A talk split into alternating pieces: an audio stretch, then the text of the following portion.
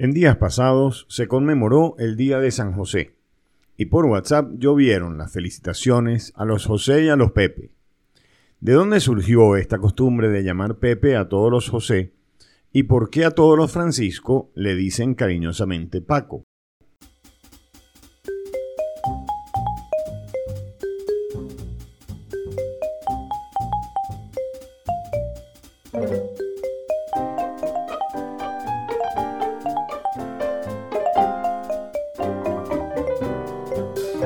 Los apodos o nombres cariñosos que les damos a los amigos y familiares se caracterizan por presentar deformaciones del propio nombre, apócopes, aféresis o diminutivos, aunque en ocasiones pueden tener un origen etimológicamente distinto como es el caso de los Pepe y los Paco. Estos apodos, en particular, se denominan hipocorísticos, una expresión griega que significa llamar cariñosamente a alguien, y se construyen a partir de abreviaciones y modificaciones de los nombres propios de nuestro entorno familiar. En el castellano encontramos varias formas de crear hipocorísticos. Lo más común es agregar los sufijos ito, cito, cho, chi, y de ahí que tengamos Armandito, Juanchi o Juancho. Podemos también usar las sílabas finales del nombre, agregando o no los sufijos anteriores, como en el caso de Nando y Moncho. Se puede eliminar una o más sílabas del nombre colocando el sufijo afectivo y latina o y, como el caso de Susi, Tommy, Tony, Patri y Vicky. Si no queremos pensar mucho, sencillamente podemos eliminar las sílabas finales como Nico, Teo, Sebas, Yubi y Guille. Este mismo proceso lo podemos ver cuando existen nombres compuestos, al suprimir una o varias sílabas del segundo nombre. Juanma, Juancar, o incluso llegando a suprimir una sílaba en cada nombre. María Teresa, Maite, y María José, Majo.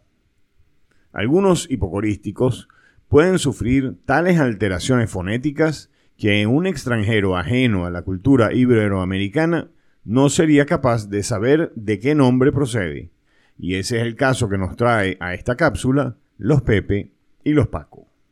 En el siglo XV, el Papa Sixto IV instauró por primera vez el Día de San José y lo introdujo en el breviario romano. A partir de 1870, el Papa Pío IX proclamó a San José patrono universal de la Iglesia, apareciendo en numerosos textos litúrgicos como Sanctus Josephus Pater Putativu Christi. La expresión Pater Putativus, Padre supuesto o tenido por Padre, hace referencia a que San José era el Padre supuesto de Jesús. Esta forma en latín solía abreviarse con dos P, y de ahí proviene el nombre Pepe. Ya en el siglo XX, Juan XXIII lo incluyó dentro del canon de la misa San José fue declarado asimismo patrono de la familia y en España el 19 de marzo, Día de San José, se conmemora también el Día del Padre, ya que la Iglesia Católica considera al Padre de Jesús un ejemplo de esposo y padre. Un caso similar ocurre con el nombre de Francisco y su hipocorístico Paco. San Francisco de Asís es un personaje relevante en la historia de la religión católica por su forma de vida de austeridad ya que renunció a la herencia de su padre y se dedicó a la oración y al servicio de personas pobres y enfermas. San Francisco de Asís creó la Orden de los Franciscanos en 1209 y en los primeros años de existencia era conocido como el Pater Communitatis, Padre de la Comunidad.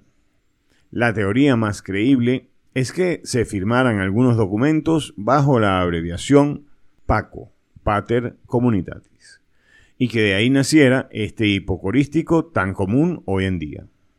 En checo, los nombres tienen su propio hipocorístico. Por ejemplo, el masculino de Václav es Vacek, Katerina, Kachka o Catalina.